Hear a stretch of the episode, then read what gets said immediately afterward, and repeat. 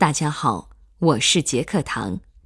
一九三四年六月，一部起初并不太被看好的国产电影，在一个月内上演了票房大逆转的奇迹。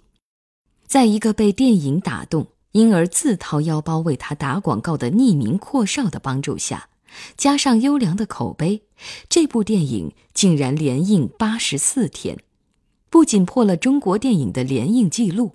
而且片中朗朗上口的同名主题曲也传遍了大街小巷，脍炙人口，甚至被传唱至今。这到底是哪部电影，哪首歌呢？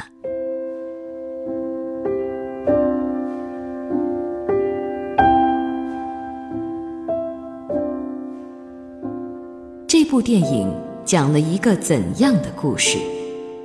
他的同名主题曲为何如此打动人心？这首歌的词曲作者是谁？他们之间又有着怎样的情感纠葛？杰克堂为您带来《时光唱片之余光曲》。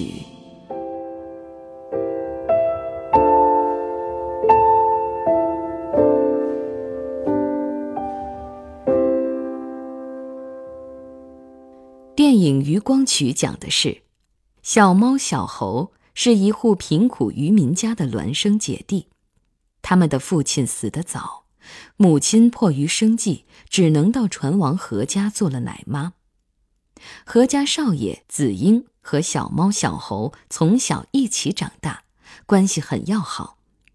两个男孩平时最喜欢听小猫唱《渔光曲》。三人长大后。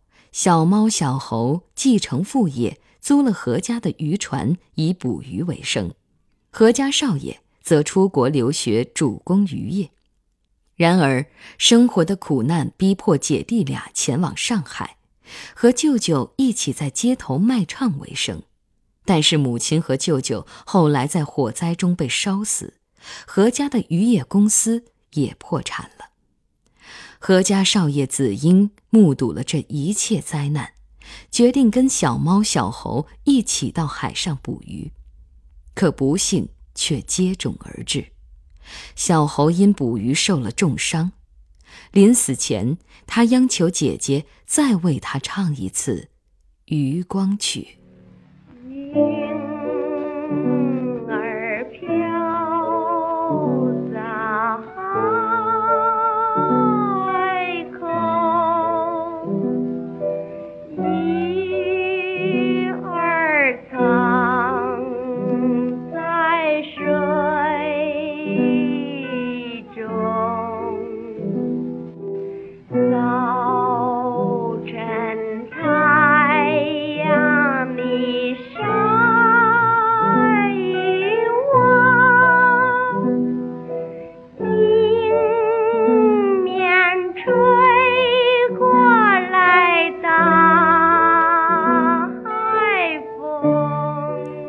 光曲》的首唱者，就是扮演小猫的王仁美本人。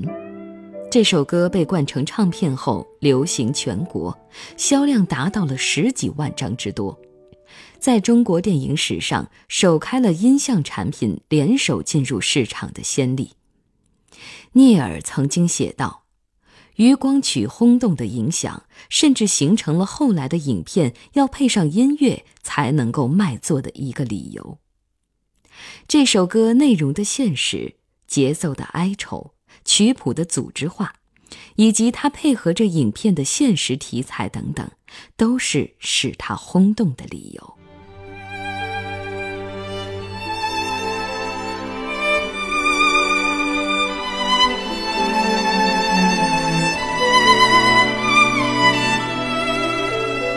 一首凄婉哀怨而又清新脱俗的渔光曲。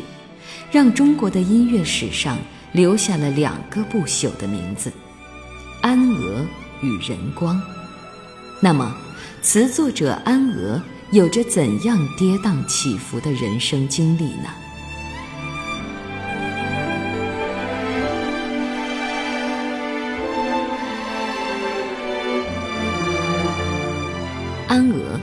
原名张世元，这是一个如同古典诗词一样温婉的名字。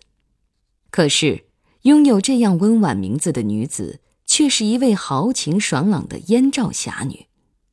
在河北名门望族中长大的安娥，骨子里却充满叛逆。她不屑于结交名媛和社会名流公子哥，却和工厂里的女工很要好，还为他们打抱不平。在学校读书时，他冒着杀头的危险，与共产党员邓鹤高相识并结婚，并离开自己的家庭，走上了红色道路。夫妻俩在大连组织工人罢工。他们隐姓埋名，借住在一个渔村的渔民家中。白天，安娥深入工厂，与工友们打成一片。当时，罢工队伍里传唱着一首工人团结歌，曲调激昂雄壮，但歌词却比较生硬。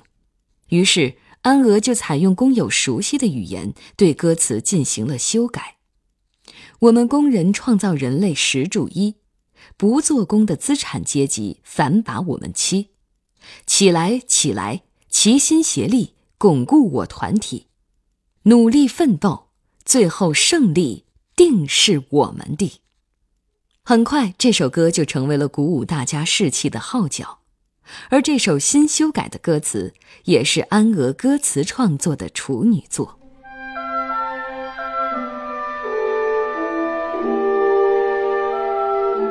当年，每当闲暇时间，来自于燕赵大地的安娥就会在自己所住渔村的海边散步，吹一吹海风，捡一捡牡蛎，与渔民们聊聊海上的生活。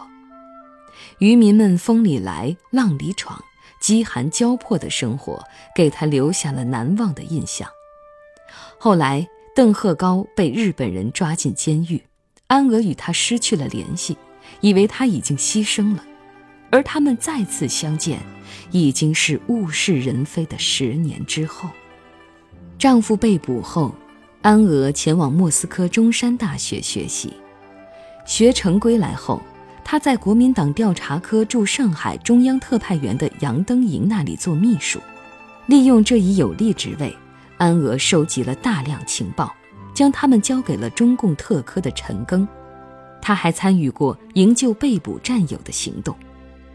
在从事地下工作的过程中，安娥与素有“东方莎士比亚”之称的田汉结识了。才子遇佳人，安娥以诗人的才情和浪漫的气质征服了田汉，更以自己的信仰影响着田汉，在他彷徨的苦闷中，帮他把事业之船转向了一条新的航道。可惜，当时的田汉已有婚约。虽然他深爱着安娥，但却坚守了对未婚妻林维忠的承诺。然而那时，安娥已经有了田汉的骨肉。后来，他在老家保定生下了他与田汉的儿子。在把孩子托付给母亲照顾后，安娥回到了上海。再次遇到田汉时，他骗田汉说，孩子已经病死了。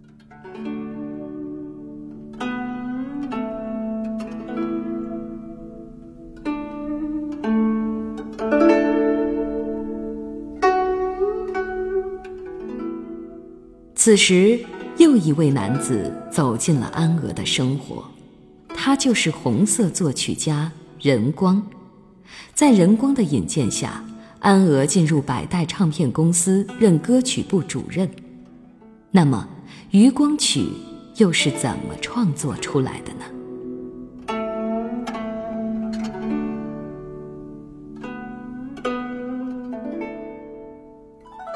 当田汉、林维忠、安娥为情感问题吵闹不休时，很多朋友都前来帮忙调解，而做安娥情感工作的就是作曲家任光。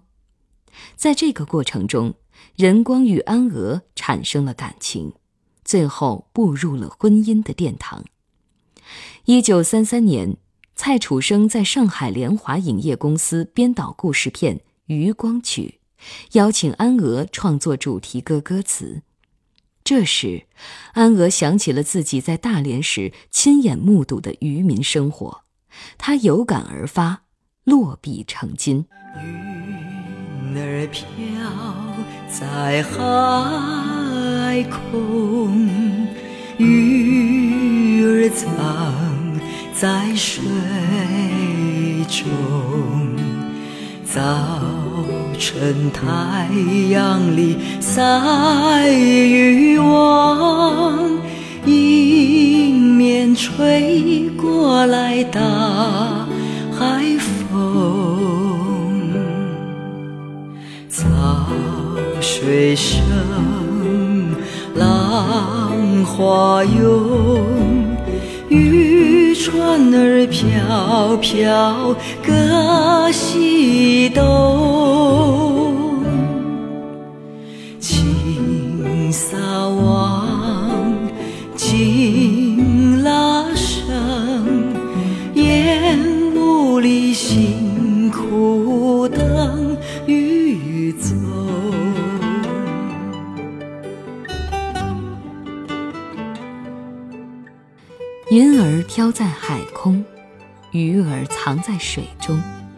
早晨太阳里晒渔网，迎面吹过来大海风。潮水声，浪花涌，渔船儿飘飘各西东。轻撒网，紧拉绳，烟雾里辛苦等渔踪。鱼儿难捕，船租重，捕鱼人儿事事穷。爷爷留下的破渔网，小心再靠它过一冬。东方现出微明，星儿藏入天空。早晨渔船儿返回程，迎面吹过来送朝风。天已明，力已尽，眼望着渔村路万重。腰已酸，手也肿，捕得了鱼儿腹内空。鱼儿捕得不满筐，又是东方太阳红。爷爷留下的破渔船，小心还靠它过一冬。东方现出微明，星儿藏入天空。早晨渔船儿返回程，迎面吹过来送潮风。渔光曲的歌词生动地描绘出一幅旧社会渔民的生活情景：东海之晨，朝霞碧波，渔船在海浪中颠簸，渔民在死亡线上挣扎。作品由自然景色写到人物情境，景为情铺垫，情借景抒发，达到了情景交融、凄婉动人的意境。整个歌曲展示了旧中国渔民的苦难生活和悲惨命运。在旋律上，《渔光曲》以悠长的节奏、舒缓的速度。成功的表现了渔民们在海波的荡漾中从事艰苦劳动的沉重心情，诉说着广大渔民生活的痛苦与忧愁，而他的曲作者就是任光。云儿飘在海空，鱼儿藏。在水中，早晨太阳里晒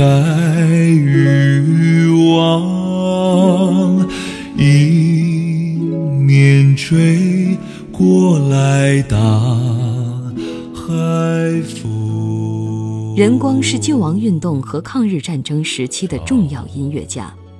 一九三二年。一二八事变爆发后不久，他就创作了歌颂抗日武装的《十九路军》。一九三三年，任光和聂耳合作为电影《母性之光》作曲，接着又为电影《渔光曲》《大陆》《迷途的羔羊》和《王老五》等做了配乐工作。《渔光曲》是任光第一首获得成功的作品。为了写好这首歌曲。导演蔡楚生约了安娥和任光，租了一艘小舢板，到黄浦江中去观察渔民们的劳动生活。任光回家后十分激动，当晚他就将安娥创作的《渔光曲》歌词谱了曲。电影《渔光曲》上映后，因为同名主题曲的迅速流行，也使安娥和任光的名字在上海滩走红。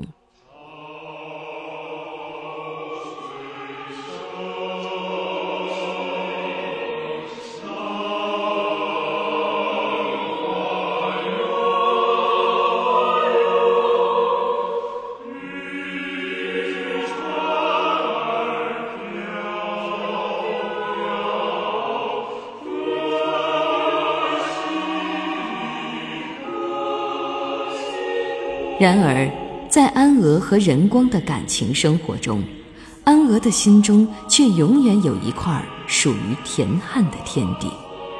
那么，接下来又会发生什么？《余光曲》对两人的命运又有着怎样的影响呢？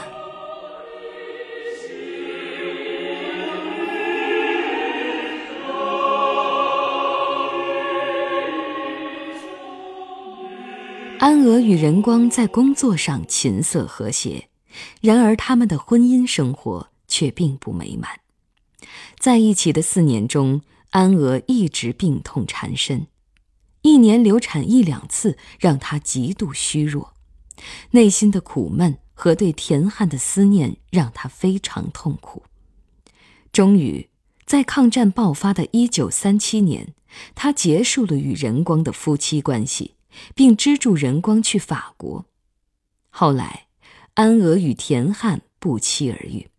他告诉田汉，他们的孩子还活着，长得很高，这让田汉心中又产生了爱的涟漪。可是，田汉却依然遵守着对妻子林维忠的承诺。他的优柔寡断伤透了安娥的心。他不再儿女情长，而是投身到抗日救亡中去，成了战时孤儿们的妈妈。他将自己的母爱给了无家可归的孤儿们。随后，他又成了战地记者，用他的笔记录下新四军与日寇战斗的故事。在新四军中，他听到最多、唱的最多的歌曲，也是《渔光曲》。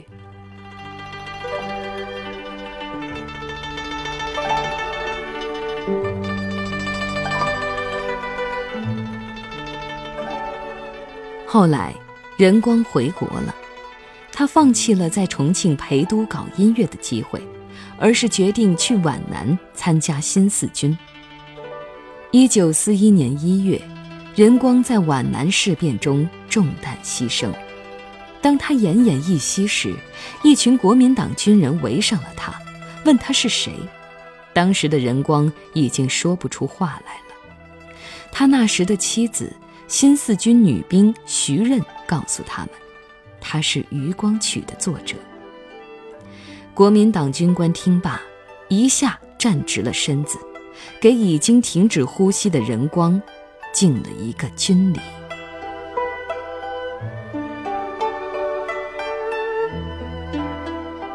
无独有偶，安娥为了采访，在通过敌战区时遭到了国军的阻拦。